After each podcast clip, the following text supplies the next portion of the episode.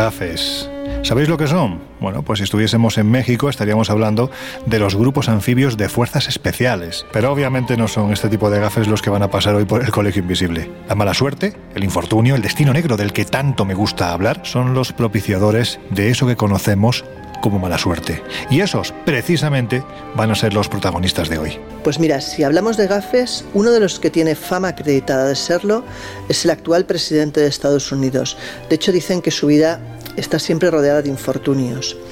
Fíjate que la mala suerte empieza muy temprano, cuando con la edad de apenas 30 años muere de forma prematura su mujer y uno de sus hijos en un accidente de coche. Y más tarde eh, otro de sus hijos también fallece y es el que además mm, está más próximo a él porque quiere seguir sus pasos en la política, pero a los 46 pues muere con un terrible tumor cerebral. Se ha llegado incluso a firmar un documental sobre la vida de Biden enfocado pues mucho a centrarse sobre el infortunio que parece perseguirle.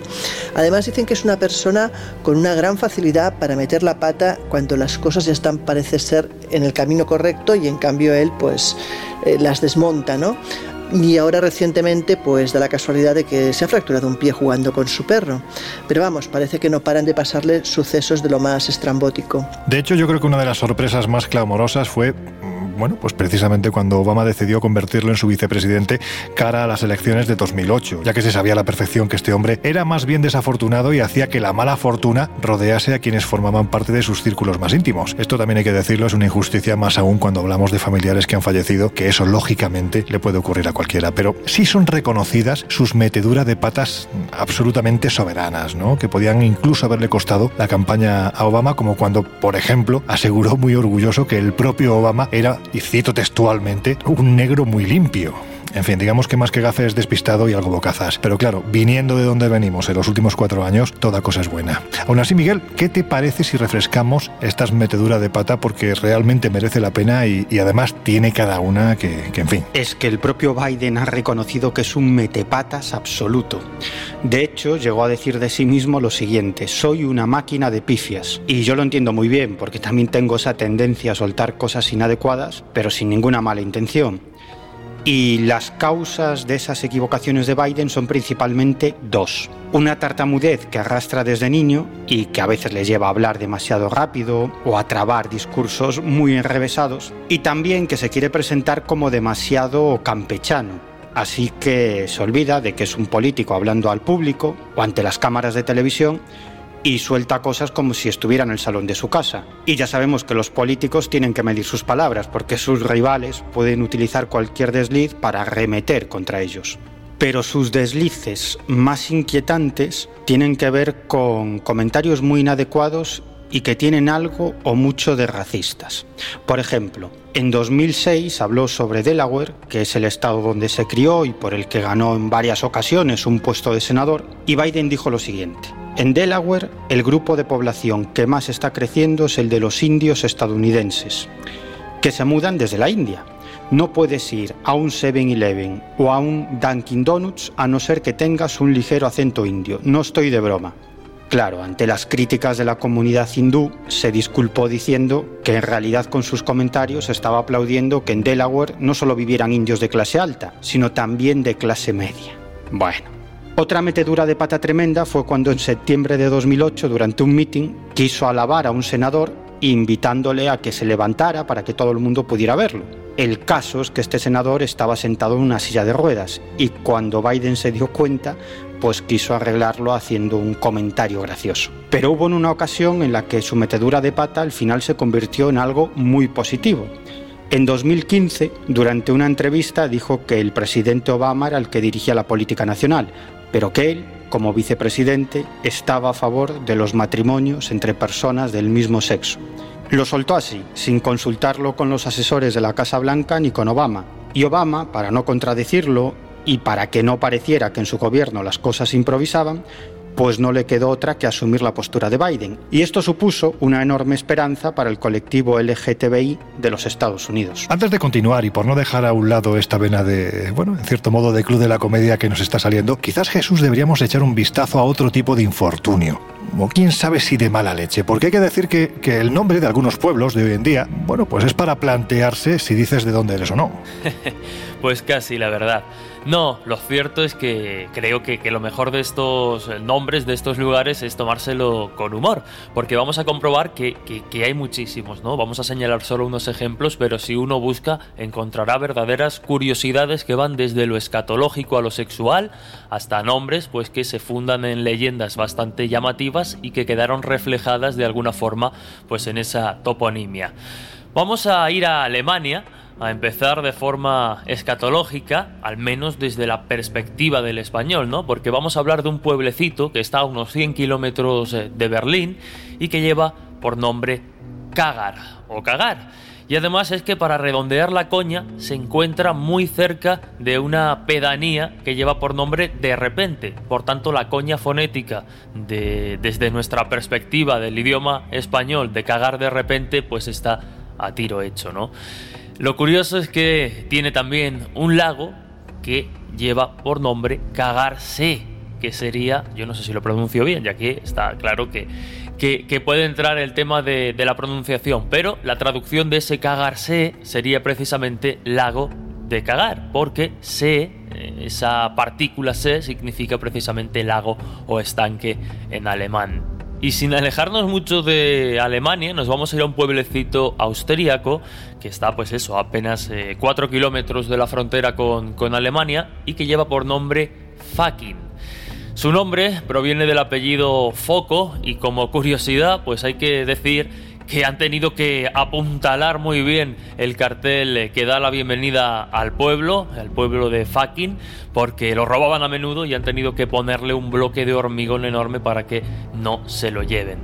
Pero nos vamos eh, con este Fakin también al terreno sexual de alguna forma, porque si os parece nos vamos a plenos montes Urales, a Rusia, a una localidad que lleva por nombre vagina.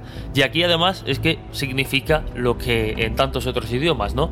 Pues hace referencia al órgano genital femenino, ese pueblo de, de vagina. De Rusia nos vamos a una comuna en Francia, en el departamento francés de Gers concretamente.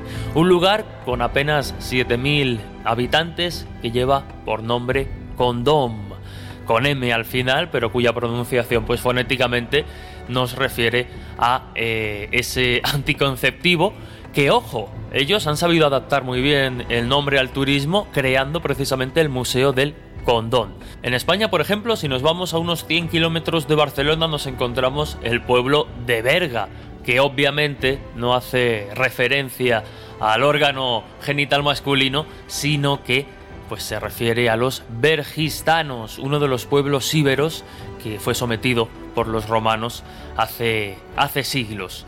Pero continuamos porque hay, decíamos, pueblos que, que, tienen nombres curiosos basados en leyendas. Uno de ellos es Salsipuedes, en Argentina, en la provincia de Córdoba.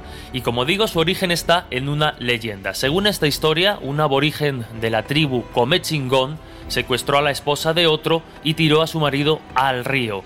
Bueno, pues mientras el marido se ahogaba, el secuestrador le dijo, sal si puedes, bautizando de aquella forma al río y por tanto al pueblo.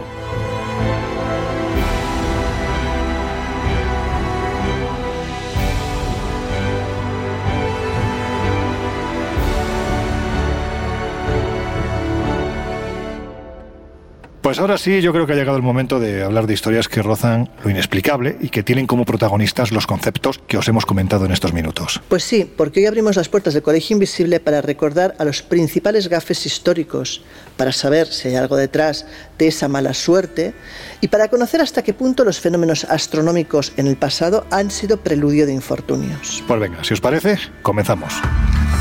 En los años 60, astrofísicos como Joseph Allen Hynek asesor de Steven Spielberg en encuentros en la tercera fase, o el francés Jacques Vallée, fundaron un colectivo secreto para investigar las anomalías que se producían en los cielos del planeta. La conclusión a la que llegaron es que la ciencia, en muchos casos, no podía explicar lo que estaba sucediendo. Aquel colectivo fue conocido como el Colegio Invisible.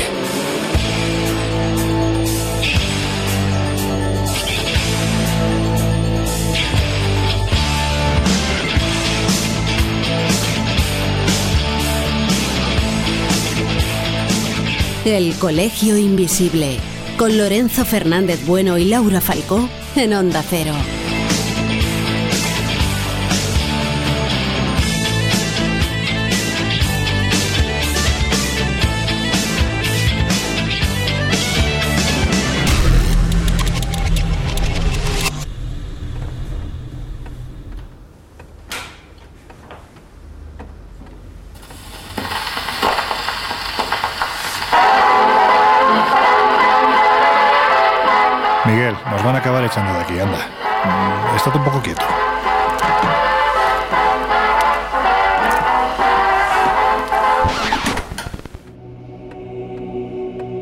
Pues venga, vamos a empezar. La mala suerte no siempre parece estar vinculada a personas, cuando hablamos concretamente de gafes, sino que en otras ese carácter gafe que parece envolverlo todo y que de igual manera afecta a todos, tiene como protagonistas palacios centenarios como este, el corazón de Gales. De hecho hay que decir que Kensington ya lo han bautizado como el Palacio de la Mala Suerte, ¿verdad, Laura? Y como decimos siempre, bueno, pues motivos no parece que falten. Bueno, lo cierto es que parece mentira, ¿no? Que un lugar tan encantador y idílico como puede ser un palacio sea un lugar donde sus moradores han sido tan, tan desafortunados.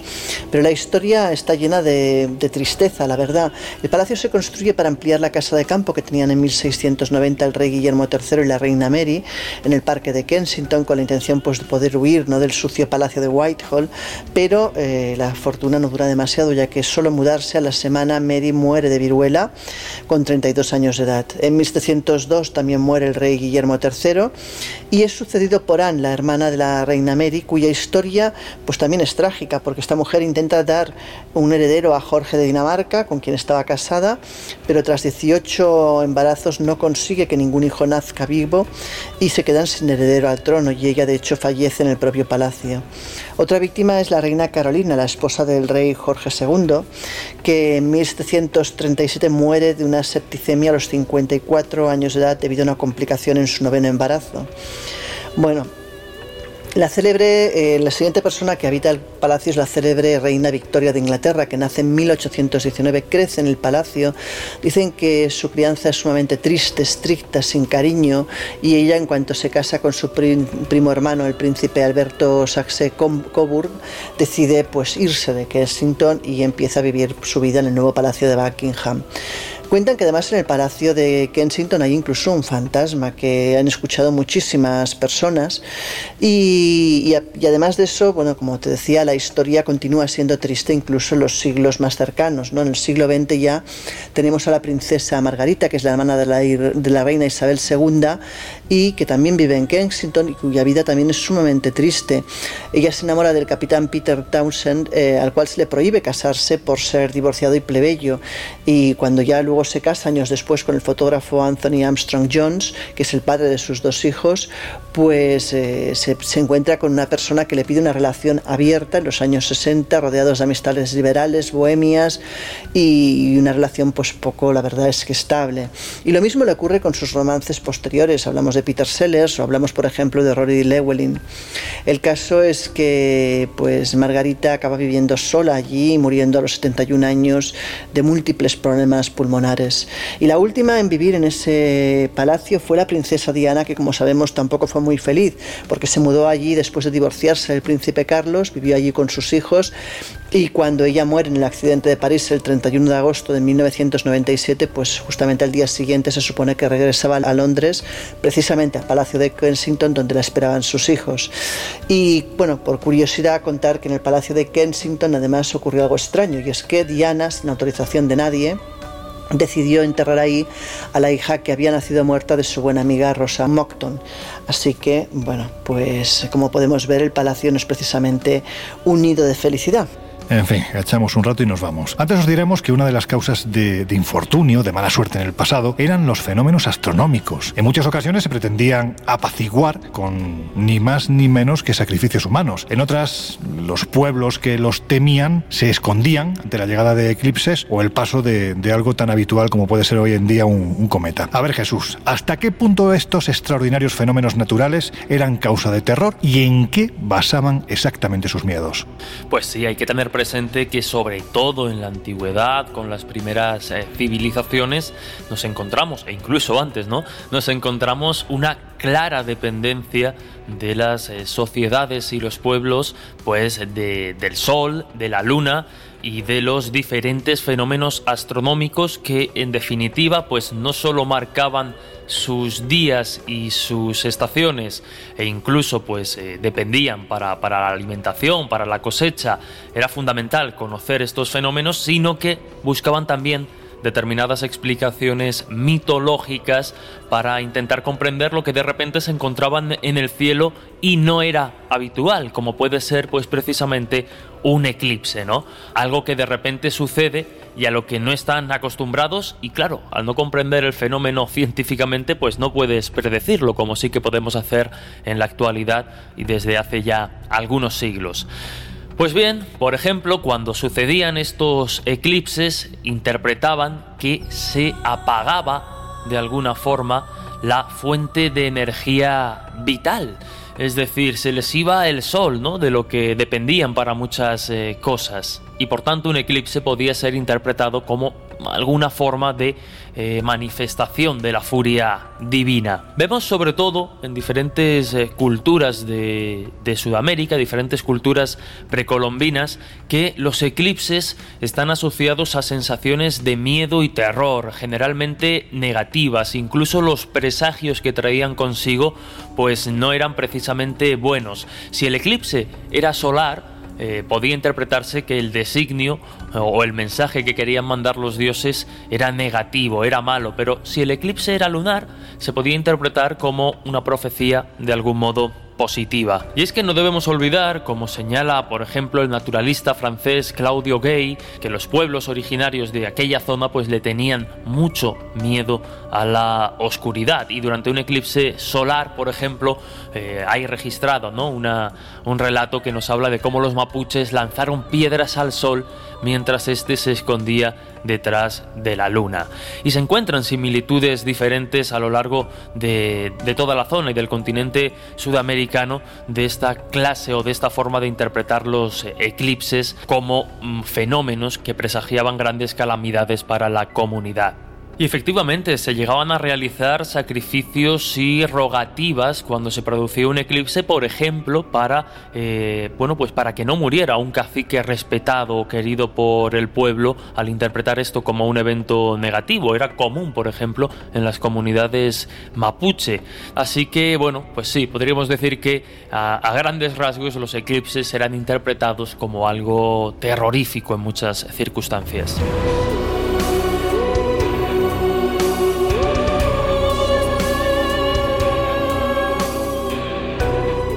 Bueno, pues para que os hagáis una idea, se produjo una conjunción Saturno, Júpiter, Mercurio y Luna. Esta conjunción en el pasado se hubiese llevado por delante yo creo que bastantes vidas, dependiendo además del hemisferio en el que nos encontrásemos. El objetivo, bueno, pues como ya hemos dicho, calmar la ira de los dioses. Y aún así, si hubiéramos estado en el hemisferio correcto, también habría sido interpretada pues como un augurio de algo terrible que estaba por venir. En este caso además estamos ante un fenómeno astronómico poco habitual. Pero, a ver Laura, ¿cómo interpreta la astrología una conjunción así? Porque a la vista del año que llevamos, me refiero a 2021, yo creo que nos interesa ver algo de luz donde sea, incluso en este tipo de fenómenos, a ver si hay algo de suerte y más que infortunio, lo que vienen a predecir es que todo lo malo se va y empieza a venir algo bueno.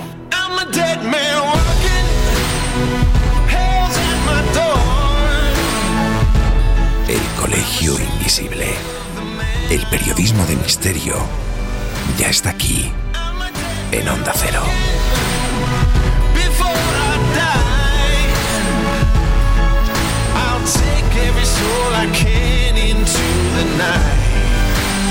And kill till I die. Bueno, las conjunciones es cierto que la historia han sido percibidas como aspectos planetarios realmente negativos e incluso pues que pueden ser preludios de grandes catástrofes, ¿no? Pero yo creo que para que nos cuente realmente si esto es así, quién mejor que Ismael Gil, que como sabéis pues es un gran astrólogo que muchas veces pues colabora con el programa. Así que si te parece vamos a escucharlo. La conjunción Júpiter-Saturno en Acuario es la que en este momento mantiene de algún modo el protagonismo en el cielo. Se trata de una combinación que se repite cada cada 20 años y marca un nuevo clima social. Lo importante, a mi entender, sería valorar cómo esta conjunción afecta tanto a nivel personal como a nivel colectivo.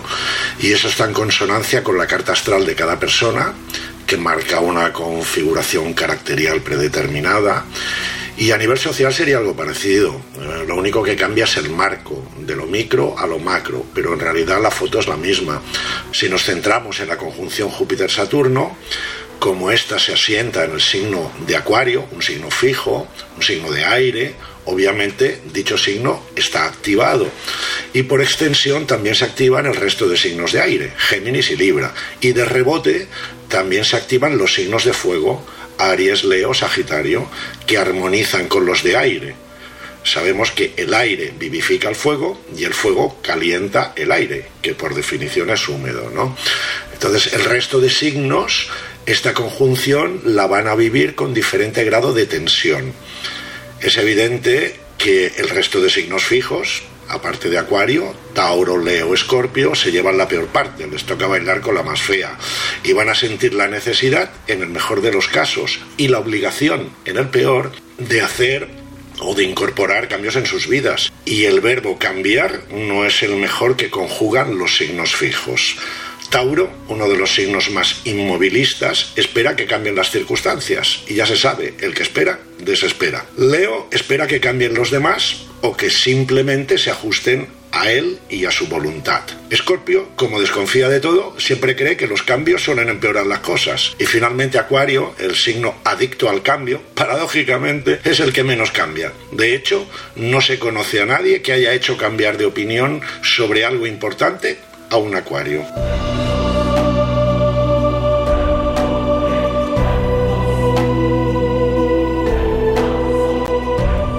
Bueno, pues para quien esté interesado en estos fenómenos que, repito, en el pasado serían interpretados como la llegada de múltiples desgracias, si os parece vamos a comentar los principales fenómenos astronómicos que vamos a poder disfrutar, porque hay que hacerlo. Observar el cielo más allá de la pantalla del teléfono móvil o de la tablet que nos hace mirar hacia abajo, vamos a mirar un poquito hacia arriba para ver ese espectáculo que nos propone la naturaleza a lo largo del año 2021. Bueno, pues empezamos con la lista porque hay unos cuantos señalados y seguro que vamos añadiendo más. Pero por ejemplo, el 21 y 22 eh, de abril está prevista la lluvia de Líridas, eh, que es una lluvia de meteoritos que normalmente ocurre precisamente pues entre el 16 el 26 de abril, aunque el pico, el auge, al igual que pasa con otra fecha que vamos a ver a continuación, pues está precisamente en estos días que hemos señalado, el 21 y el 22 de abril. Pero nos vamos a mayo, donde si antes hablábamos de los eclipses y precisamente de los eclipses lunares como, bueno, pues una forma de, de presagio positivo, el 26 de mayo tendremos eclipse lunar, un fenómeno astronómico que es conocido y muy popular como luna de sangre y que ocurre cuando el Sol la Tierra y la Luna se encuentran alineados de manera que la sombra de nuestro planeta cubre la cara visible de la luna. El 10 de junio tendremos por contra un eclipse solar, que este sí que era interpretado en el mundo antiguo de, forma negativa. Y aquí nos encontraremos una estampa muy llamativa, ¿no? Porque, bueno, eh, la luna, el sol y la tierra se encuentran alineados, pero a la inversa de lo que comentábamos antes en el eclipse lunar, de manera que el disco lunar, que como es más pequeñito, es incapaz de cubrir todo el sol, pues deja un anillo alrededor de la silueta de la luna. Es que claro, visto así, eh, si no tendrían miedo, ¿no? En el mundo antiguo de esta imagen. Ya en agosto, las clásicas Perseidas, entre el 11 y el 12 de agosto, también conocidas como las lágrimas de San Lorenzo, que es una ráfaga de estrellas fugaces que podremos contemplar en el cielo. Además, dicen los expertos que este año pues será especialmente intensa. Y el 14 de septiembre podremos ver Neptuno, un planeta, el planeta más exterior de nuestro sistema solar, especialmente difícil de ver si no es con un telescopio, pues con mucha potencia, pues ese 14 de septiembre eh, será visible, dicen, con apenas unos prismáticos. Yo luego soy muy torpe para estas cosas, pero ahí queda ese repaso a los fenómenos astronómicos que nos esperan este 2021. Miguel, uno de los cometas más célebres de nuestra historia, también de nuestro pequeño universo, es el Halley, que hay que decir que fue descubierto por el del astrónomo Edmund Halley en el año 1705, que además calculó su órbita concluyendo que pasaba sobre nuestros cielos aproximadamente cada 75 años. La cuestión es que es conocido como el cometa del fin del mundo y motivos pues parece que no faltan, porque cada vez que ha aparecido ha pasado algo francamente malo, ¿verdad? Aunque entiendo que esto es como las profecías de Nostradamus, dependiendo de quién las interpreta, la cosa puede ser mala, peor o todavía peor. Sí, es cierto que el cometa Halley tiene fama de arrastrar consigo la mala suerte. Como dices, es visible en nuestros cielos cada 75 o 76 años y hay quienes creen que cada vez que esto sucede, pues pasa algo muy desastroso para buena parte de la humanidad. Por ejemplo, en el año 240 a.C., grandes inundaciones casi acaban convirtiendo a China en un país totalmente sumergido. Ese año se sabe por las crónicas que Halley nos saludó desde lo alto volvió a hacerse visible en el año 164 a.C., cuando una epidemia de viruela se extendió por toda Europa. En el año 374 volvió a verse el cometa y los hunos invadieron Europa.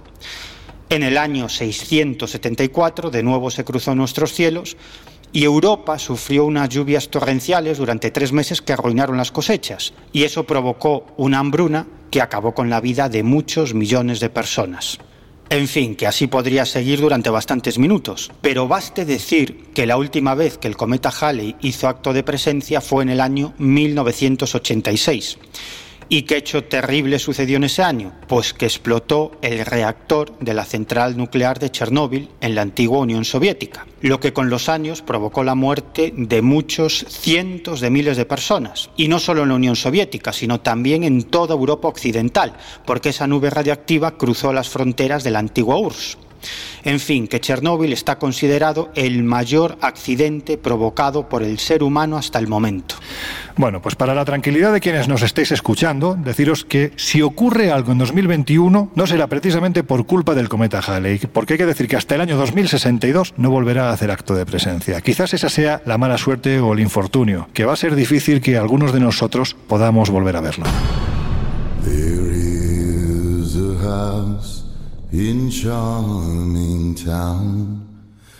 Call the rising sun. En unos minutos volvemos a abrir las puertas del colegio invisible en Onda Cero. In me, God, I'm one. If I listen to my mama. Lord, I'll be home today. But I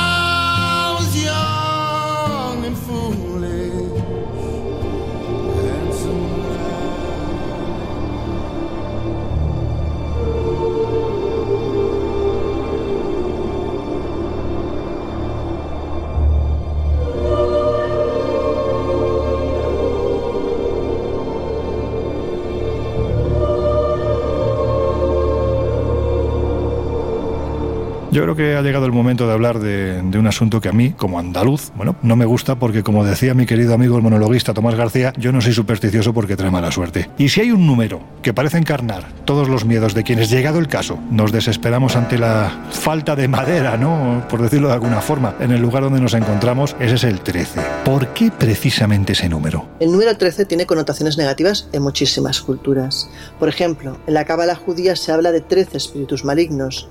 En el cristianismo sabemos que eran 13 los asistentes a la última cena, se cree que Jesús fue crucificado un viernes y 13, y en el libro del Apocalipsis, el anticristo y la bestia, ¿dónde aparecen? En el capítulo 13, ¿no? Pero hay más creencias y muchas de ellas más antiguas que se remiten al 1700 a.C., como por ejemplo en el código Hammurabi, donde todas las leyes están enumeradas, pero cuando llegamos a la 13 no existe. Algunos piensan que es un descuido, pero otros muchos piensan que realmente pues se evitó ese número por ser un número que era un mal presagio o un mal augurio. Pero luego, por ejemplo, en la Edad Media eh, se llega a pensar que los aquelarres están compuestos de 13 brujas, Eh, la carta del tarot que quizás genera más inquietud es la de la muerte, aunque realmente significa cambio, transformación, y es la carta número 13. Y también hay pues, la, tradición del martes o del viernes 13, dependiendo si hablamos, pues, por ejemplo, de España es el martes 13, pero en los países anglosajónicos, eh, anglosajones perdona, es el viernes 13. ¿no? ¿Y por qué martes? Bueno, el martes será asociado al dios eh, Marte, que era el dios de la guerra, en lo que es el contexto del Imperio Romano y evidentemente pues nadie quería realizar nada en el día precisamente de la guerra, ¿no? Pero en el caso de, del martes también luego pues se fue añadiendo el tema del 13 y empezaron a salir incluso dichos pues como martes y 13 ni te cases ni te embarques, ¿no? El caso del viernes 13 quizás está más asociado pues, a la muerte de Jesús, que se cree que fue crucificado un viernes y 13, o también, por ejemplo, a la desaparición de los caballeros templarios, cuya persecución empieza pues, un viernes 13 de octubre de 1307, y de hecho pues, ahí acaba con, con esa orden. Sin embargo, dicen que la verdadera histeria con respecto al número 13 proviene de un libro, y hablamos de un libro que se llama precisamente Viernes 13 y es de Thomas Lawson. ¿Y qué ocurre con este libro? Bueno, pues en este libro eh, se narra la historia de un corredor de bolsa que elige precisamente un viernes y 13 para hacer colapsar de forma deliberada el mercado de valores, ¿no?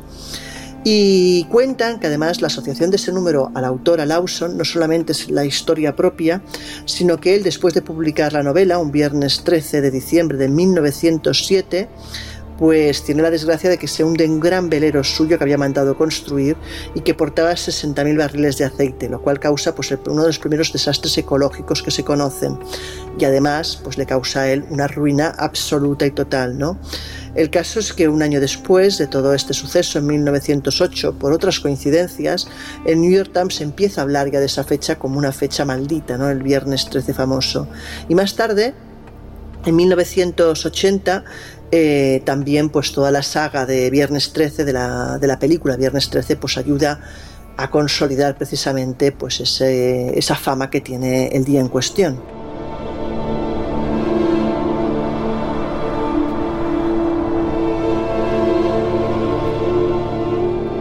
De hecho, la cuestión ha llegado a tal extremo que, bueno, hay una fobia con nombres y apellidos para nombrar a quienes son incapaces de, por ejemplo, hospedarse en la habitación 13 de un hotel, ¿verdad? Efectivamente, hablamos de la tricadeicafobia, que es el terror y el pánico absoluto eh, además irracional, al número 13. De hecho, no hay ninguna base científica para ello, pero hay gente que lo sufre.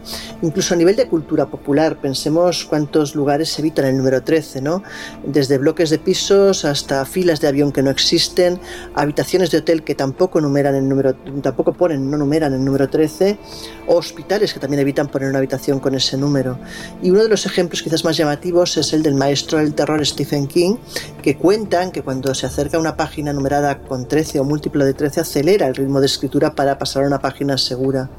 Otra gran mente que también sufría esa especie de fobia era el compositor austriaco-estadounidense Arnold Schoenberg. Este hombre omitía, de hecho, la numeración de la medida 13 en varias de sus composiciones y la sustituía por la notación 12A. Se sabe que tenía más pavor a morir con una fecha relacionada con el 13 y para su poca suerte realmente fue a morir con 76 años, que suma 13, a las 13 horas de un viernes 13 de julio de 1951. O sea que pobre hombre, vamos, no tuvo más 13 porque Dios no quiso. Y os preguntaréis el por qué ¿no? del número 13. Hombre, una de las razones también puede ser porque está muy cerca de un número que se considera perfecto, o al menos un buen número, que es el 12. ¿no? 12 son los meses del año, 12 signos del zodíaco, 12 dioses griegos, 12 días de Navidad. Incluso, pues en el caso del músico que comentábamos de Schoenberg, este hombre fue conocido por desarrollar a la perfección el sistema de composición musical de 12 tonos. Aunque no todos tenían esa obsesión con el 12. Es más, el el músico Julián Carrillo, que era mexicano, hace, pues, eh, genera lo que es la teoría del sonido 13, al cual llama puertas del infinito, o sea que en este caso pues no tenía ningún miedo al número 13. Pero vamos, que, la fobia número 13 está en muchas culturas y bastante arraigado.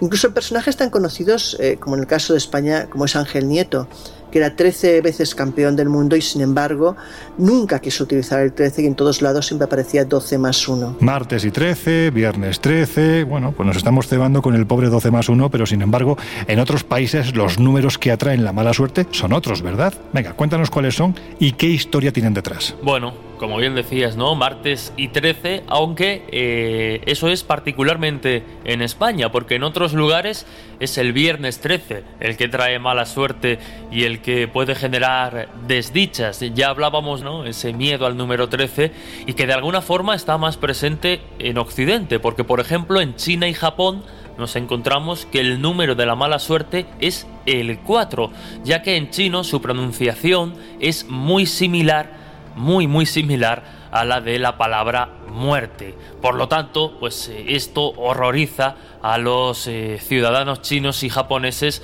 que recordemos pues son especialmente supersticiosos y bueno, pues esto les genera cierto rechazo. Tal es así que en algunos edificios pues no existe la cuarta planta y están la 1, la 2, la 3 y la 5. En japonés, como decimos, pasa lo mismo. 4 y muerte es que son exactamente igual en la pronunciación, aunque en la grafía sea diferente. En India, por ejemplo, el 26 también es eh, número de, de mala suerte debido a que durante muchos años han encadenado algunas tragedias importantes precisamente en días 26 de diferentes meses. Por ejemplo, el 21 de enero de 2001 hubo un terremoto, el 26 de noviembre de 2004 otro terremoto en el Océano Índico, ese mismo día, pero cuatro años después, en 2008, también hubo una serie de ataques terroristas en Bombay que, bueno, pues coincidieron con ese, con ese día 26. Y si encima, pues hacemos caso a la numerología, sumamos 2 más 6, nos da 8 y también es un número asociado a la catástrofe y a los desastres en la India. Pero si queremos contrastar quizá con una cultura con la que siempre se ha dicho que tenemos muchísimas cosas en común, podemos hacerlo con los italianos, porque el número de la mala suerte para los italianos no es el 13, o por lo menos no el viernes 13 como decíamos antes, sino el 17. El viernes 17 es el día que, bueno, pues suele traer mala suerte ya que el 17 en números romanos se escribiría pues con las letras XV y doble y latina ya que si reorganizan esas letras de los números romanos, obtienen la palabra viví en latín y por lo tanto, pues es que ya habrías muerto. A veces incluso, ¿verdad Laura? La secuencia de números puede llegar a dar, bueno, pues eh, situaciones tan esperpénticas, reales y trágicas en cierto modo, porque están recubiertas de infortunio como la que nos vas a narrar un número de teléfono. Bueno, es que de hecho, aparte de los números que ha comentado Jesús, también hay teléfonos malditos, sino que se lo cuenten a los malogrados propietarios búlgaros del siguiente teléfono móvil, 888 88888, al cual se conoce ya como el número de la muerte, y es que un propietario tras otro, y siempre bajo circunstancias extrañas y distintas, todos los que han poseído este número Gold, Gold porque es un número fácil de recordar, eh, pues han fallecido en circunstancias muy extrañas, y tal fue el alcance de la historia que la propia operadora, hablamos del operador búlgaro Movitel, decidió suspender sin edie el uso de esta línea, de hecho nadie más la puede tener. Bueno, el primero en la lista fue Vladimir Grasnov, que era el CEO precisamente de Movitel, que al poco tiempo de recibir el número, pues mm, fallece de un cáncer a la edad de 41 años. Una muerte que además estuvo rodeada de polémica porque se llegó a decir que había sido envenenado por un competidor que había utilizado una sustancia radioactiva. El segundo dueño del famoso número no corre mejor suerte. Hablamos de Konstantin Dimitrov, en este caso es un cabecilla de la mafia búlgara que al poco de recibir el número decide viajar a Holanda por algún asunto relacionado con las drogas y allí fallece tiroteado.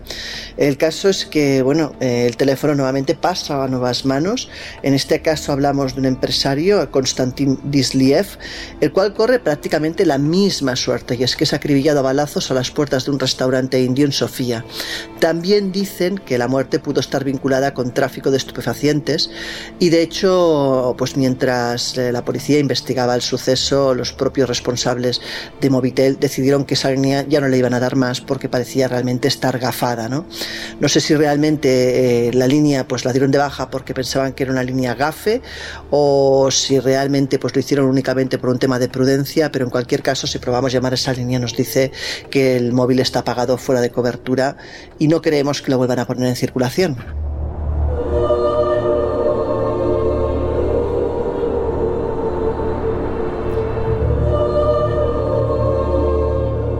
No solo los números traen mala suerte, es que de los colores poco se habla y sin embargo también tienen su historia. Pues eso, el rey de reyes, el amarillo, ¿Por qué y desde cuándo? Bueno, ya se sabe que lo que nunca hará un actor es vestirse de amarillo. ¿Y de dónde viene esta superstición del amarillo en el teatro y en, eh, lo que es las artes escénicas? Pues mira, nace precisamente con la muerte de Molière, este dramaturgo francés eh, que realmente se llamaba Jean-Baptiste Poquelin y, que bueno que fue autor de obras enormes como por ejemplo El Tartufo, El Misántropo, El Médico a Palos o El Enfermo Imaginario, cuentan que murió precisamente interpretando esta última obra y que iba vestido de amarillo y que bueno que murió en pleno escenario. Hay otra versión que dicen que no fue en el escenario, pero que sí que cuentan que durante la actuación eh, Molière pues, se sintió mal porque estaba enfermo de tuberculosis, tuvo un ataque de tos y en ese momento se le reventó una vena que manchó de sangre la ropa amarilla. Cuentan que murió al cabo de unos días, pero en cualquier caso es a partir de ese momento que se considera que llevar el color amarillo en un acto escénico pues lleva mala suerte.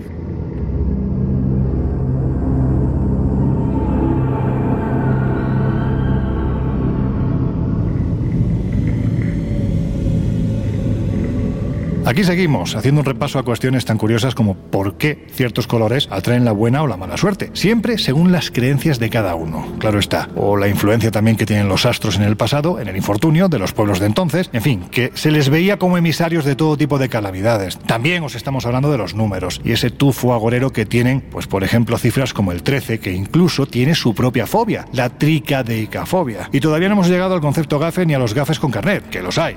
Pero antes, Miguel, hay un libro que desde ya os recomendamos y que podéis encontrar en casadelibro.com, que se titula Gafes, pájaros del mal agüero, escrito por Ian Worthy, que además se subtitula cómo detectarlos y protegernos de ellos. Y claro, a mí me ha venido a la cabeza rápidamente lo que denominamos gente tóxica. ¿Estaríamos hablando de lo mismo? ¿Es un gafe un agente tóxico o incluso lo que en otras ocasiones ya hemos bautizado como vampiros psíquicos? Bueno, la gente tóxica y los vampiros psíquicos no son exactamente lo mismo pero sí es cierto que pueden tener ciertos puntos en común. Las personas tóxicas son aquellas a las que les encanta vivir generando el desánimo, el caos y el malestar a su alrededor. En este sentido sí se parecen a los vampiros psíquicos, porque necesitan alimentarse psíquicamente del dolor ajeno. Son gente que habitualmente se siente muy cómoda en ambientes conflictivos y siempre generan el enfrentamiento.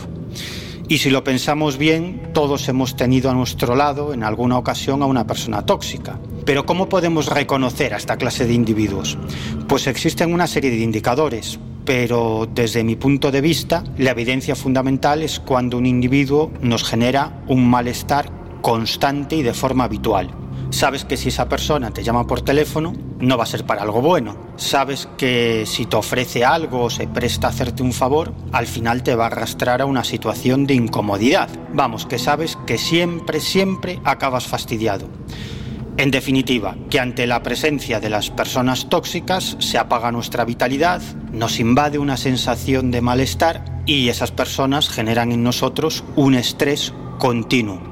Quizá, como digo, la característica más evidente de un individuo de esta clase es que afecta siempre para mal a su entorno. En la empresa en la que trabajan, en su familia, en su círculo de amigos o de conocidos.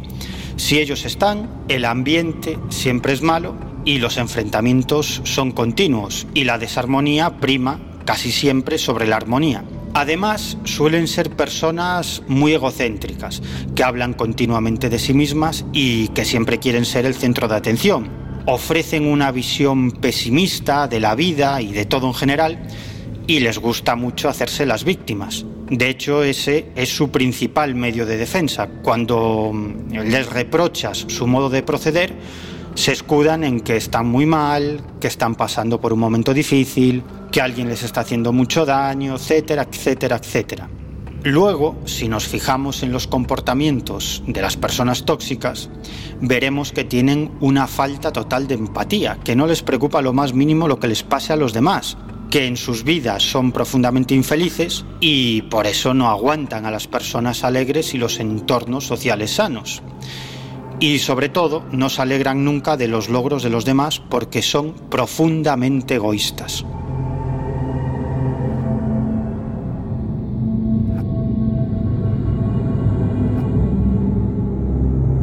Asegura el citado Ian Worthy que podemos detectarlos y protegernos. Laura, ¿tú crees que eso es posible? Y si lo es, ¿de qué forma, siempre según la tradición, podemos hacerlo? Bueno, yo no sé si es fácil identificarlos o no, aunque es verdad que aquellos que creemos gafes pues aunan en su haber varios sucesos negativos. Son personas que atraen, parece, las catástrofes, coches averiados, golpes, robos, peleas, enfermedades y que además incluso te diría que de carácter son más bien pesimistas, negativos, poco afectuosos, cerrados, mm, egoístas incluso te diría, ¿no? Son personas que parecen, eh, bueno, centrados en esas tragedias que les suelen ocurrir.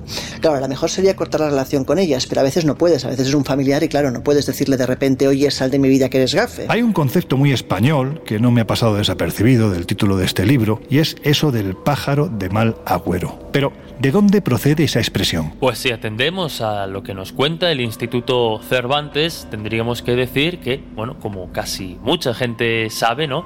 Eh, pájaro de mal agüero, o decir que eres un pájaro de mal agüero, sería una advertencia que sirve precisamente para avisar o para decir a otra persona que actúa como los protagonistas de hoy, como un gafe o como un inductor de pesares y desdichas. Y como digo, tal y como señala eh, el Instituto Cervantes, en realidad un agüero o augurio es un anuncio, un presagio de acontecimientos del porvenir. En el caso de este dicho, eh, claramente pues presagios de sucesos desfavorables.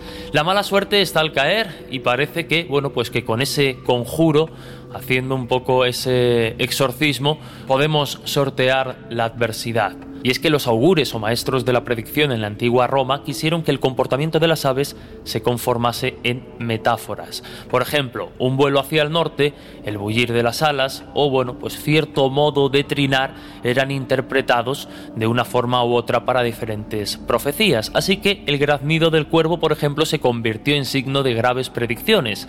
Desde luego también pues hubo augures que no solo interpretaban esto en el comportamiento de las aves, sino que también lo hacían con sus tripas, analizando su interior, la sacrificaban, analizaban sus intestinos y a partir de ahí pues hacían también profecías un tanto más eh, sangrientas.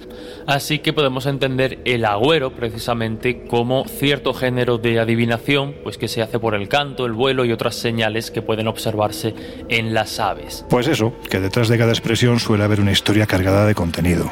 Solo hay que buscar, porque si buscamos, acabamos encontrando. El Colegio Invisible en Onda Cero.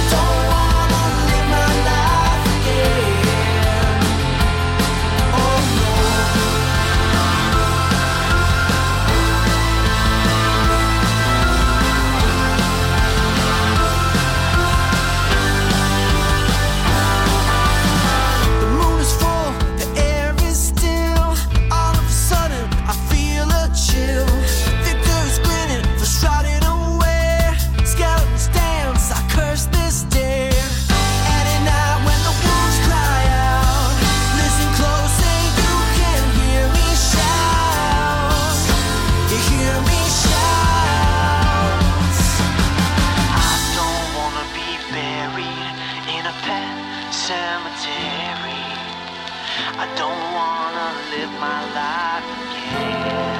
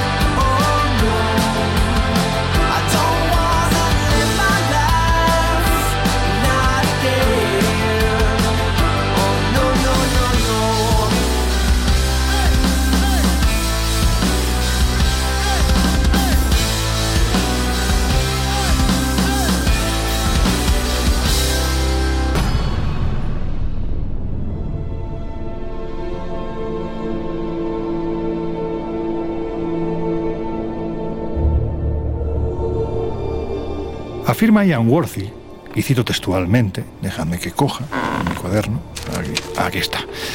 Dice que en la actualidad a nadie se le ocurriría tachar de gafe a un tullido, incapacitado o persona que padeciera cualquier tipo de minusvalía. Quizás en una cultura moderna y occidentalizada no, pero si viajamos un poco nos daremos cuenta que lo que para nosotros es algo normal, en según qué lugares puede ser tomado como signo de mala suerte. Algo parecido sucedió hasta no hace tanto tiempo en Europa a través de las marcas de las brujas que buscaban los inquisidores, quienes realmente detectaban tumoraciones, pústulas o verrugas en los cuerpos muchas veces torturados de sus acusados. Bueno, pues hay que decir que las malas cosechas, las epidemias o las desgracias en general eran atribuidas al poder maléfico de gente así. Y hay que decir que del mismo modo, cuando eran detectadas, por esas marcas que hemos citado hace unos segundos, el infortunio real era precisamente para quienes las tenían, ¿verdad? Es cierto, ahora nos puede parecer algo impensable, pero en los siglos XVI y XVII las brujas se convirtieron en buena parte de Europa en el chivo expiatorio de toda clase de pandemias y cosechas mal logradas por el clima. Eran épocas muy duras y para la Iglesia Católica se hacía muy cuesta arriba en muchas ocasiones justificar enfermedades, muertes y calamidades miles. Dios no podía mostrarse tan injusto con sus hijos, así que la culpa había que buscarla en el de siempre, en el demonio. Pero claro, al demonio no puedes torturarlo ni asesinarlo, así que había que cebarse con alguien, y ese alguien debía ser su representante o sus representantes en nuestro mundo, o sea, las brujas. Pero la verdad es que la mayoría de las acusadas de brujas eran mujeres viudas, que no tenían un marido que las protegiera, porque como os podéis imaginar, en esos años las mujeres no pintaban nada y si no tenían un marido a su lado, pues estaban totalmente desprotegidas. Así que muchas de estas mujeres eran viudas que por lo general tenían tierras y posesiones, y los inquisidores y la iglesia, torturando y matando a estas pobres mujeres, conseguían un doble objetivo. Por un lado, como hemos dicho, convertían a estas mujeres en chivos expiatorios, en culpables de todas las calamidades que sufría la comunidad, lo cual reforzaba el poder de la Iglesia. Y por otro lado, pues también se hacían con todos sus bienes. Y por si fuera poco, era común que los inquisidores abusaran sexualmente de las acusadas de brujas en las cárceles de la Inquisición, en definitiva, que los inquisidores se encargaban de vincular a estas mujeres con el demonio para reforzar el papel de las brujas como culpables de todo mal que asolaba a los humanos. Y claro, ese vínculo con el demonio solía ser de tipo sexual, porque los inquisidores eran unos salidos y unos reprimidos. Por ejemplo, en un documento del Santo Oficio de Santiago de Compostela, fechado en el año 1625, leemos los detalles de un proceso contra Catalina de la Iglesia, natural de Cangas, en la provincia de Pontevedra. Los inquisidores acusaban a esta mujer de mantener relaciones sexuales con el diablo y como prueba aportaban una marca que Catalina tenía en la espalda y que según los inquisidores era una marca que el maligno le había provocado con una de sus uñas durante el acto sexual. En este documento inquisitorial leemos que médicos y cirujanos reconocieron la señal que el diablo le hizo con la uña. Hay que joderse. Además, bajo tortura, Catalina habría confesado que el demonio se presentaba en forma de hombre normal y corriente, pero con una peculiaridad, que su cuerpo estaba frío. Y termino con otro ejemplo que ahora nos hace partirnos de risa, pero que entonces provocó que la acusada sufriera las más terribles torturas. Según el Supremo Consejo de la Inquisición, el jefe del infierno se dio un revolcón con una pontevedresa llamada Basquinda García. En esta ocasión, numerosos testigos declararon ante el Tribunal de la Inquisición, y esto es textual, que vieron cómo se pagaban ambos consortes el amoroso débito. Lo dicho, hay que joderse.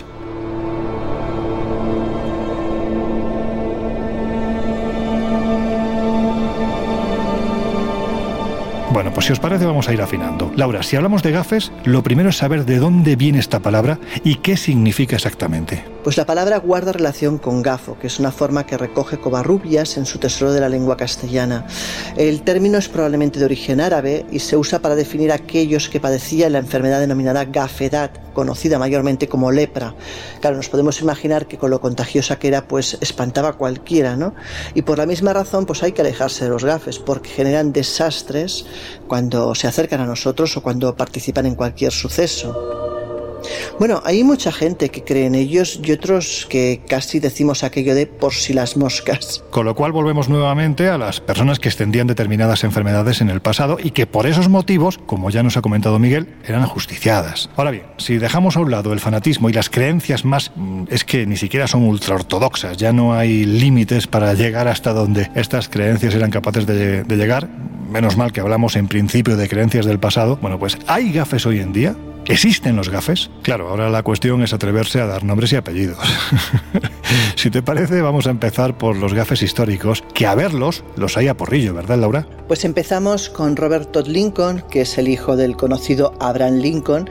Este hombre nació en 1843 en Springfield y ya desde pequeño su historia es bastante desafortunada. Él es el único de los cuatro hermanos que llega a la edad madura y además su relación con su padre es prácticamente inexistente porque su padre estaba centrado en su carrera política y con su madre tampoco es que fuera una relación fantástica, la verdad.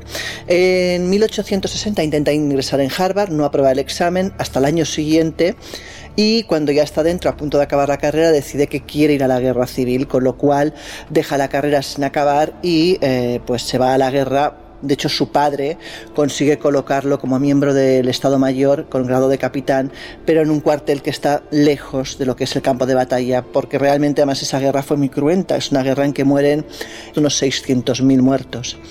Bueno, el caso es que cuando su padre es asesinado, hablamos del 14 del 4 de 1865 en el Teatro Ford de Washington, él no estaba ahí, él decidió aquella noche que no quería acompañar a sus padres al teatro. Sin embargo, sí que estuvo en el momento de la muerte del padre, ya que el padre pues no murió en el teatro, sino que murió posteriormente en el hospital. ¿no? Cuentan que quien le asesinó era John Wilkes eh, Booth, que era un actor, y curiosamente el hermano de este hombre, que también era actor, eh, pero de ideología completamente dispara a él, salvó a la vida a Robert pocos, pocos meses antes. ¿Y qué es lo que ocurrió? Pues que bueno, el hijo del presidente estaba en una estación cuando el tren estaba entrando en ella y una gran multitud de personas eh, entraron en el andén empujándole sin querer y estuvo a punto de caer las vías. De hecho fue Edwin Booth, el hermano, como hemos dicho, de John Wilkes Booth, quien le agarró y le salvó la vida. Mientras John era partidario de la Confederación, Edwin lo era de Lincoln, así que pues Edwin eh, salvó la vida al hijo de quien realmente pues él eh, quería como presidente, ¿no? Bueno, cuando muere el padre, la familia se traslada a vivir a Chicago eh, Robert retoma sus estudios de, Derecho en la Universidad de Chicago y en 1867 acaba la carrera. Pocos años después se casa y tiene tres hijos, pero eh, como te decía anteriormente, con su madre no se lleva bien, así que consigue ingresarla en un centro psiquiátrico. Pero la madre, que no era precisamente pues, una mujer eh, de, poca, de poca personalidad, consigue salir de allí pues, conchavada con una abogada y con el director de un periódico pues amenazando al director de la clínica de que si no dice que está bien como para poder ir a vivir con su hermana, pues que evidentemente le va a montar una propaganda que a la clínica no le, no le conviene en absoluto, así que la mujer consigue salir de la clínica. Es entre 1881 y el 85 que Romber eh, es nombrado ministro de Defensa y durante ese periodo hay graves incidentes en Cincinnati, incidentes que además requieren la movilización del ejército. Por otro lado, cuando es secretario de guerra del presidente Garfield, eh, pues en cierta ocasión le acompaña a la estación de ferrocarril de Washington y cuando se estaba despidiendo de él, pues ocurre lo que muchos sabemos, ¿no? Que es que alguien dispara al presidente y lo mata delante de Robert, de Robert Lincoln.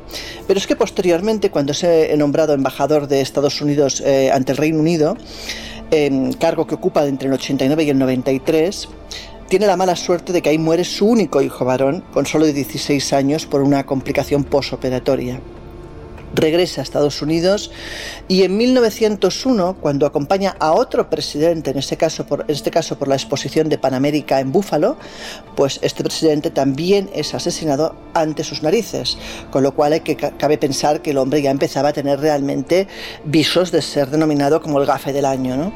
De hecho, eh, es tan tal el tema y tal incluso su, su angustia con lo que le ha ocurrido en la vida, que años después, cuando recibe otra invitación para acompañar a otro presidente, a otro acto decide que prefiere no ir y no acompañar a nadie más porque él mismo empieza a pensar realmente que tiene quizás algo de gafe. Bueno, eh, es un caso mm, realmente único.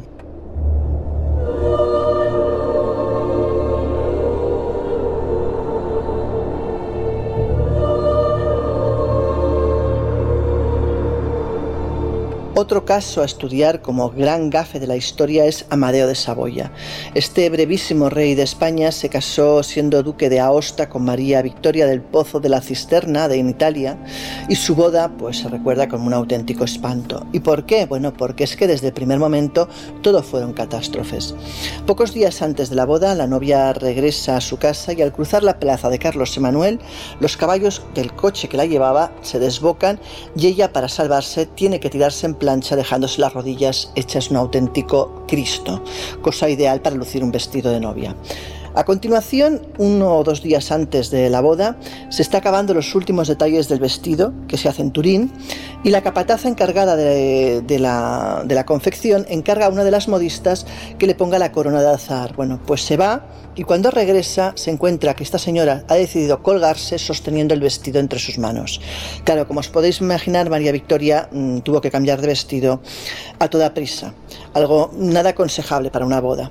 Al día siguiente montan el y lo montan entre el Palacio de Cisterna y el Palacio Real. Bueno, pues las tropas de la escolta, lógicamente, están esperando a que llegue el coronel que las tiene que dirigir, pero no llega. Y finalmente llega la noticia de que el pobre hombre ha sufrido una insolación y que no puede venir, así que las tropas, sin mando alguno, y de forma caótica deciden eh, irse hacia la verja del palacio. Pero claro, como nadie ha dado la orden, la verja está cerrada.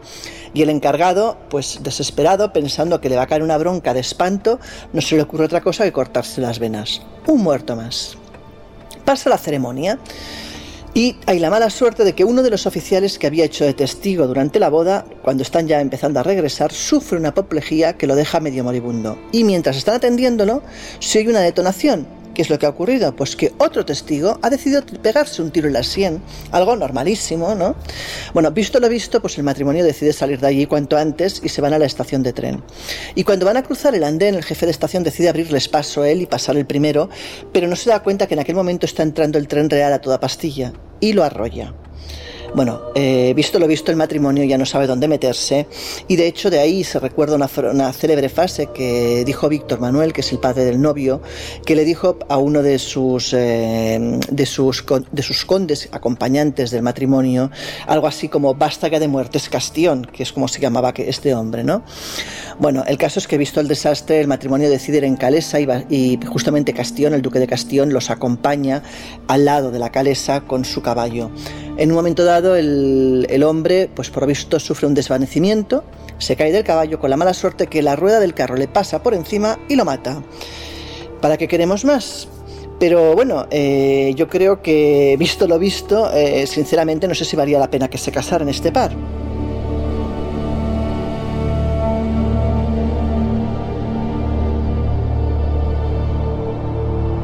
Laura, vamos a seguir con los nombres de una lista que seguramente sería interminable. Y los méritos, además, que han hecho estos personajes para formar parte de ella es que, bueno, pues son contundentes. Está más que justificado que aparezcan precisamente en este tipo de, listas. Pues la verdad es que la lista podría ser enorme, pero bueno, vamos a explicar algún caso más. Mira, el primero es el de Jason y Jenny Carnis Lawrence. Esta pareja tiene el dudoso récord de haber estado presentes nada más nada menos que en tres de los atentados terroristas más sangrientos e importantes importantes de la historia de la humanidad. Hablamos de que estaban de vacaciones en Nueva York el 11 de septiembre de 2001 durante el ataque a las Torres Gemelas, que estaban el 7 de julio de 2005 también de vacaciones en Londres durante los atentados del metro y por último en Bombay durante los ataques terroristas de noviembre de 2008. Pero en este último caso yo creo que ya porque se habían hecho um, acostumbrado quizás a los ataques terroristas decidieron seguir con sus vacaciones sin más. El siguiente caso es el de Violet Jessop, quizás la azafata que ha sobrevivido a más naufragios.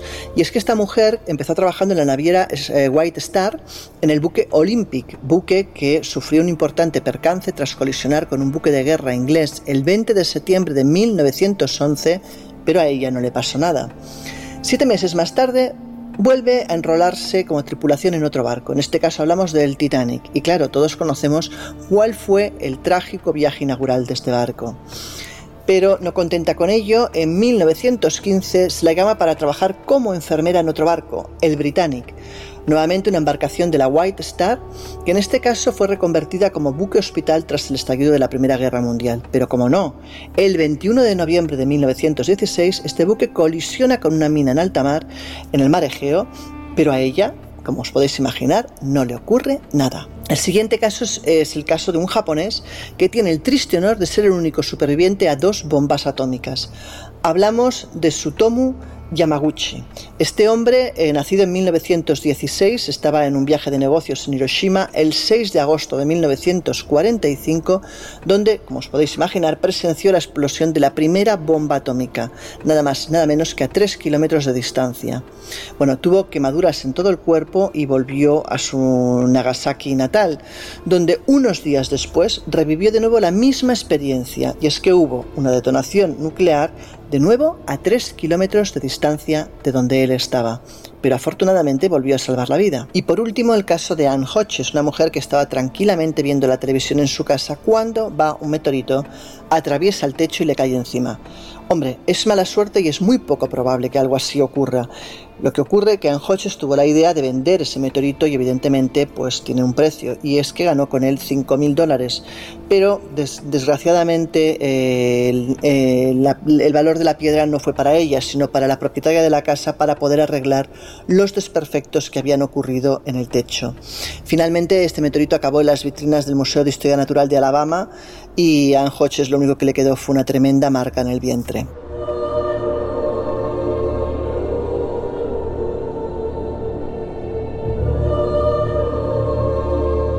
En el campo del deporte, por ejemplo, el gran jugador alemán Michael Ballack, que siempre lució en su camiseta el número 13 y que perdió todas las finales internacionales que jugó. O, por ejemplo, otro caso curioso es el de famoso rapero Drake, que cuentan que cada vez que visita un equipo o a un deportista les gafan y acaba perdiendo. De hecho, eh, está el, arsenal de deportistas y equipos que han perdido tras presentarse a él en un partido que más de uno ha dicho públicamente que mejor que no asista. Pero también hay cenizos en el mundo de la política, y si no que se lo cuenten al PSOE, que ha contado con grandísimos cenizos entre sus líneas. Por ejemplo, el caso de Yáñez, que provocó el hundimiento de la réplica de la nave Victoria solo 20 minutos después de su botadura con el mar absolutamente en calma o Zapatero, otro gran gafe. Eh, hay que recordar, por ejemplo, cuando Triunfalista entró en la Bolsa de Madrid en abril de 2006 y solo salir hubo un hundimiento total de la bolsa. O también, por ejemplo, su discurso triunfalista en fin de año y al día siguiente el atentado terrorista de Barajas. O haber albergado a Romano Prodi en la cumbre hispano-italiana de Ibiza cuando al día siguiente se presentó en Roma para presentar su dimisión. O sea que también este tenía las ideas muy claras. O otra de las que me de las que hizo que también fue sonada y era es hacer público su apoyo incondicional a Segolene Royal eh, frente a Sarkozy y a los pocos días ganar Sarkozy las elecciones. Pero vamos, que gafes ilustres los tenemos por doquier. Bueno, pues después de la historia de estos gafes que han ido desfilando en estos minutos por el Colegio Invisible, yo creo que ha llegado el momento de que os dejemos en compañía de una de nuestras esenciales. Enseguida volvemos.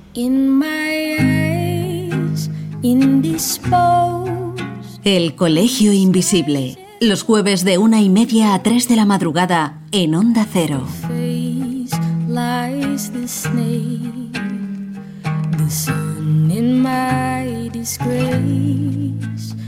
Boiling heat, some mistake. Neath the black, the sky looks dead. Call my name through the cream. scream again. Black hole sun, won't you come and wash away the rain? Black hole sun, won't you come? Won't you come? Won't you come? Stuttering.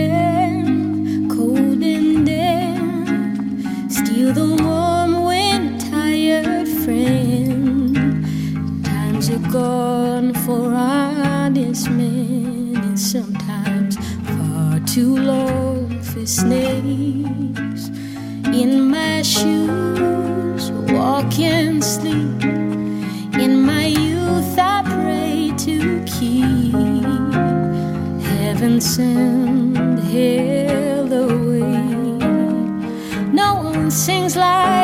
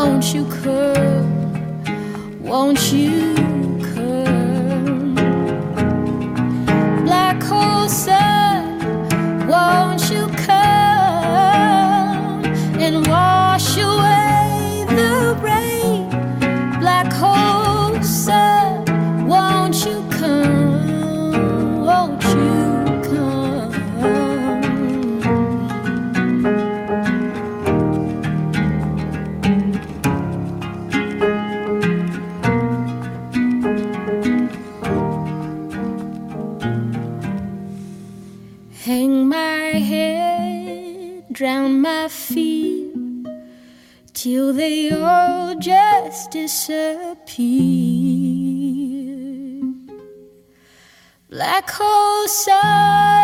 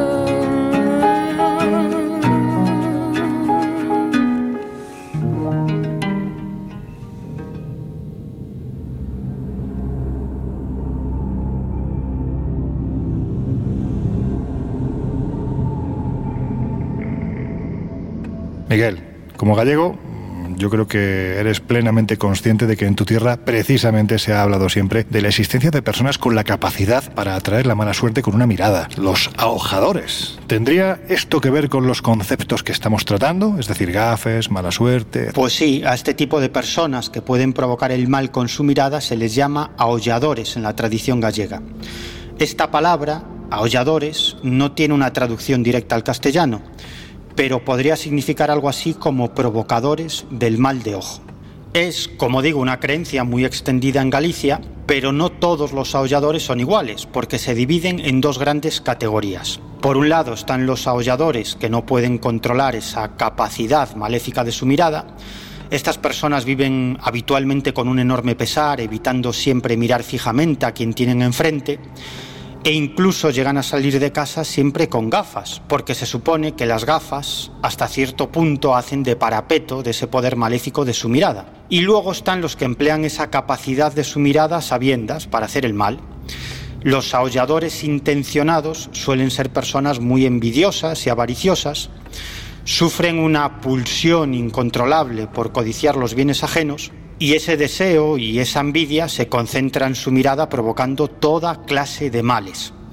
Los síntomas de una persona que es objeto de un aullador son muy poco concretos, como sufrir diversas enfermedades o desgracias varias, así que bueno, es muy fácil que una persona piense que ha sido objeto de uno de estos aulladores que ha lanzado una maldición o un megallo contra ella porque en la mayoría de las ocasiones es más fácil echarle la culpa a una causa sobrenatural que admitir que la vida tiene estas cosas y que en la mayoría de las ocasiones pues las desgracias son causa de las circunstancias o bien porque no actuamos como deberíamos. Y como en todas las sociedades tradicionales, en Galicia todavía perviven ciertas personas que son especialistas en acabar con el influjo de los aulladores. Son los curanderos, los brujos, las meigas o los sacerdotes exorcistas. Es curioso, pero según la tradición es más fácil provocar un meigallo a un animal que a una persona, porque la persona puede ser consciente de que está recibiendo un ataque psíquico con la mirada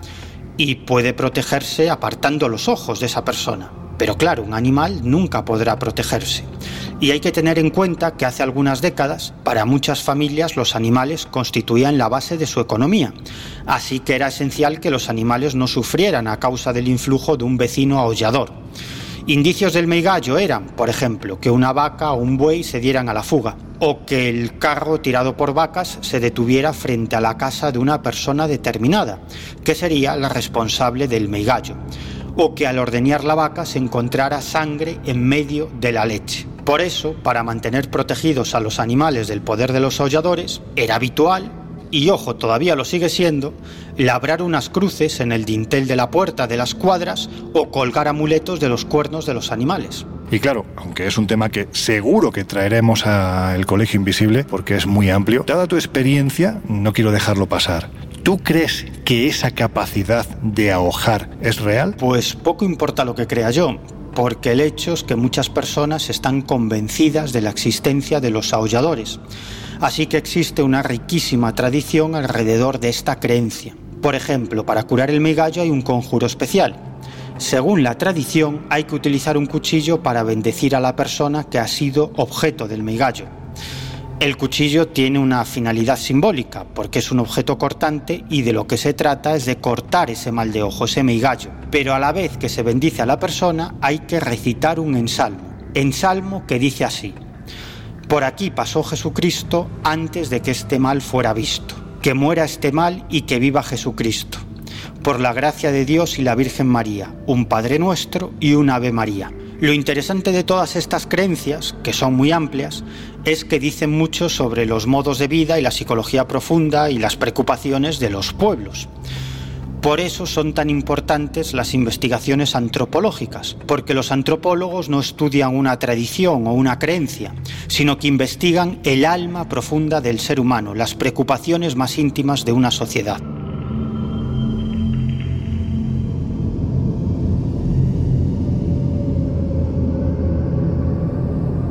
Bueno, pues antes de terminar, no me gustaría dejar pasar de lado la mala suerte provocada precisamente por la propia suerte. Ya estoy con mis trabalenguas, pero enseguida lo vais a entender, porque hay personas a las que les sonríe la fortuna y parece que para equilibrar tanta suerte, esta se acaba volviendo contra ellos, ¿no, Jesús? Bueno, es que es muy llamativo. Hay muchos casos asociados o que nos hacen hablar de una especie de maldición de la lotería, aunque en realidad, bueno, pues se puede explicar como que al no estar acostumbrados a recibir grandes sumas de dinero, pues tampoco estamos acostumbrados a gestionarlas y solemos invertirla de muy mala forma o malgastarla de forma rápida. Algo parecido a lo que le sucedió a Jack Whittaker, que puede ser un poco el paradigma de la maldición de la lotería. Este hombre de 55 años, natural de Jumping Brands, en Virginia, en Estados Unidos, eh, decía esto a los periodistas el 25 de diciembre de 2002. Los números ganadores para Whitaker fueron el 5, el 14, el 16, el 19, el 53 y el 7 como complemento. Fue lo que sería el equivalente aquí al día de la lotería de, de Navidad y obtuvo en su momento el mayor premio concedido en la historia de la lotería de Estados Unidos. Esto fue, recordamos, en 2002, 315 millones de dólares. Lo cierto es que tampoco es que le hubiera ido mal en la vida, pero claro, después de esto la cosa mejoró considerablemente. A partir de ahí, bueno, pues el dinero comenzó a hacer de las suyas de alguna forma. La maldición de la lotería comenzaba a actuar. Lo primero que hizo Whitaker después de cobrar el boleto fue discutir con su mujer, diciéndole que se fuera a cenar a casa de, de su madre, que él quería celebrar la víspera de Año Nuevo en el Pink Pony, un local nocturno de Strictis donde finalmente lo celebró. Así que allí se fue y se gastó esa primera noche 50 mil dólares. Lo cierto es que Whitaker también en los primeros momentos, eh, que era un hombre de, firmes convicciones religiosas, así que donó también mucho dinero a parroquias, eh, a diferentes asociaciones e incluso a la cajera que le vendió el boleto de lotería le compró un coche valorado en 100 mil dólares.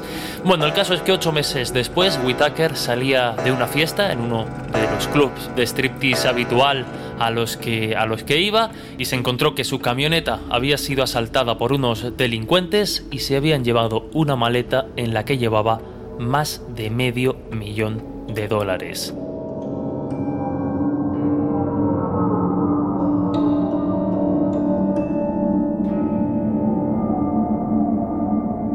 Y así acumuló una serie de, denuncias y un cúmulo de desgracias que, desde luego iban a ensombrecer su vida. Pero la pregunta de si la lotería trae el mal karma, desde luego se la haría después de lo que sucedió eh, en 2004. Un joven de 18 años comenzó a salir con su nieta y apareció muerto en la mansión de Whitaker en extrañas circunstancias. La autopsia revelaría que fue una sobredosis la causa de la muerte y los padres del joven acusaron de homicidio culposo a Whitaker, al multimillonario, ya que consideraban que las generosas propinas que daba a su nieta como regalo, pues había generado que estos cayeran en el mundo de la droga con la muerte de Gis Tribble, así se llamaba el novio de la nieta de Whitaker. Ni tres meses después de la muerte de este joven, su nieta Brandy Bragg, de 17 años, desaparecía misteriosamente. Whitaker, que solo unos meses atrás estaba festejando pues, su éxito con la lotería en locales de ambiente, tuvo que hacer un llamamiento público a través de la televisión para que regresara su nieta. Finalmente, dos semanas después, el cadáver de la chica apareció muy cerca de la vivienda de los padres del que fuera su novio, tendido detrás de una camioneta abandonada y envuelto en una lona de plástico. El crimen nunca fue resuelto y durante el funeral, cuando se cumplían tan solo dos años de aquel fatídico sorteo de Navidad, eh, bueno, pues seguramente Whitaker eh, estaría de alguna forma deseando no haber ganado o haber roto el billete de la lotería. Pero las desgracias no acaban ahí, ya que cuatro años después, eh, ya estamos en 2006, Jack Whitaker se había convertido en un hombre arruinado. Había malgastado todo el dinero, había dilapidado su fortuna anterior, que ascendía a 17 millones de dólares, y bueno, pues su adicción al juego y al alcohol habían terminado alejándole de su mujer, quien además pues no había dejado de reprocharle la muerte de su nieta. Finalmente, en 2009 aparecía el cuerpo de su hija sin vida, con apenas 42 años, y la investigación policial descartó que se tratara de un asesinato.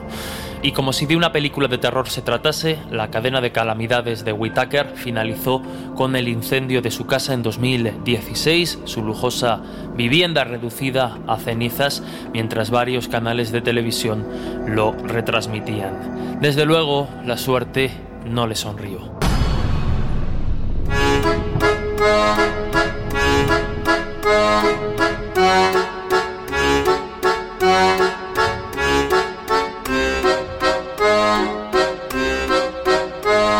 Historias así solo ocurren en el Colegio Invisible.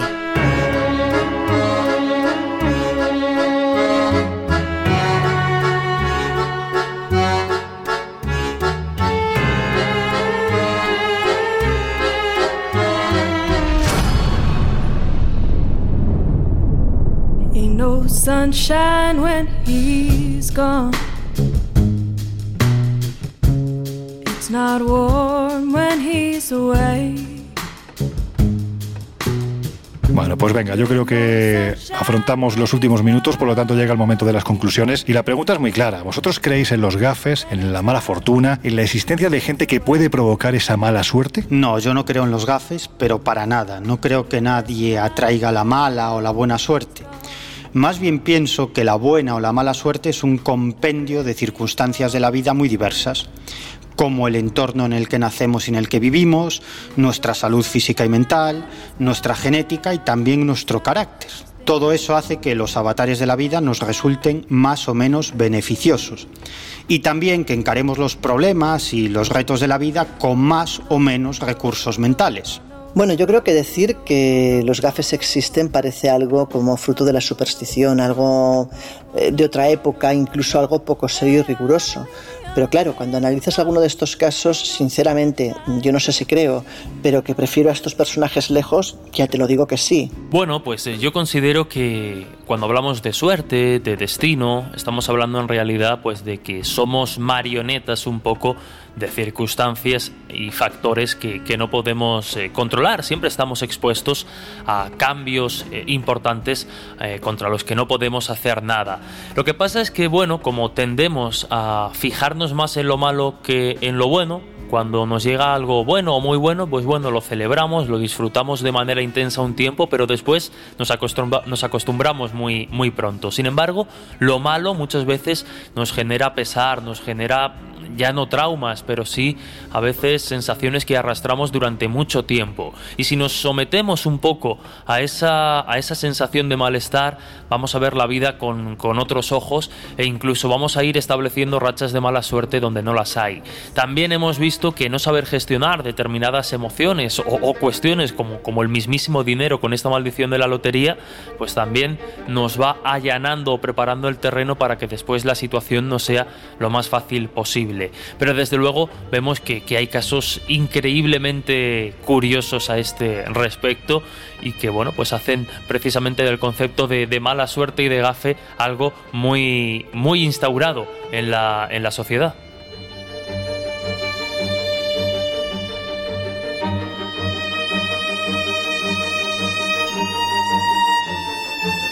Ahora sí, ya queda muy poquito para que cerremos las puertas del Colegio Invisible en esta edición especial que estamos haciendo para que todos y todas tengáis muy buena suerte a partir de ahora. Pero lo importante es que sepáis que en esta semana nos podéis encontrar en el kiosco de toda la vida, en la revista Año Cero Enigmas, que son 116 páginas en las que, por ejemplo, este mes vais a poder leer que hay una serie de profecías vinculadas a la ciencia que han sido extraídas mediante las matemáticas por gente absolutamente interesantísima que no ha aplicado ningún conocimiento oculto o esotérico. Vuelvo a repetir, han aplicado las matemáticas. Y en este caso además está eh, la confirmación de que en 2020 prácticamente no han fallado ni una. Y lo que nos dicen que puede ocurrir cara a los siguientes años, especialmente también, evidentemente, yo creo que en lo que es nuestro inmediato interés, que es 2021, bueno, pues, en fin, es para, por lo menos saberlo, para intentar dar ese paso atrás, ¿no? Eh, al fin y al cabo, las profecías nos advierten, pero no son nada definitivo. Siempre podemos reconducir la situación nosotros como protagonistas que somos del momento que vivimos.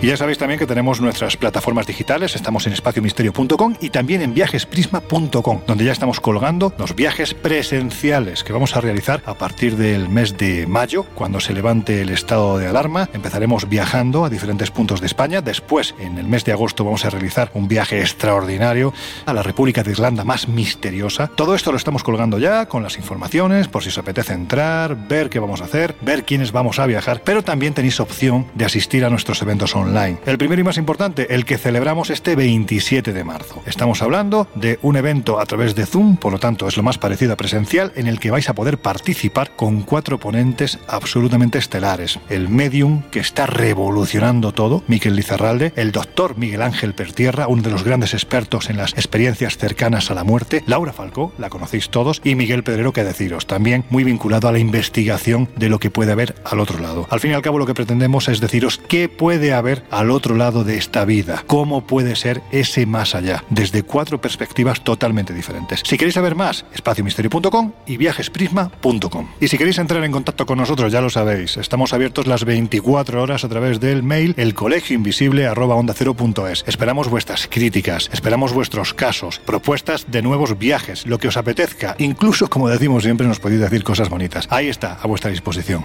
Y a través de redes sociales, agradeceros porque la comunidad de invisibles cada vez veces más grande. En Twitter estamos como arroba colinvisibleoc y en Instagram y en Facebook como el Colegio Invisible en Onda Cero.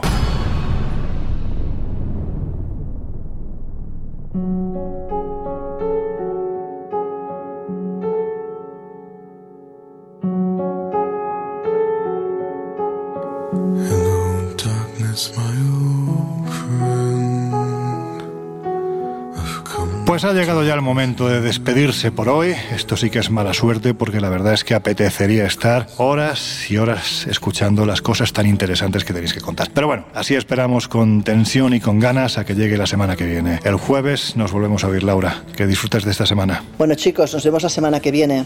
Miguel Pedrero, dentro de siete días, un poquitín más. Bueno, pues hasta la próxima aventura, chica y chicos. Jesús Ortega, el pequeño del grupo que cada vez lo es menos. El escéptico del grupo que cada vez lo es más. Venga, que nos oímos, amigo. Hasta el próximo viaje, compañeros. Un abrazo. Y a vosotros ya os dejamos en compañía de José Luis Salas, de su equipo y de sus no sonoras. Nosotros, llegados a este punto, cerramos las puertas del Colegio Invisible y las volvemos a abrir dentro de siete días. Hasta entonces, que seáis muy, muy felices.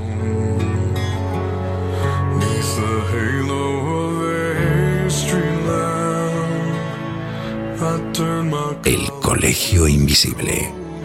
Con Lorenzo Fernández Bueno y Laura Falcó. En Onda Cero.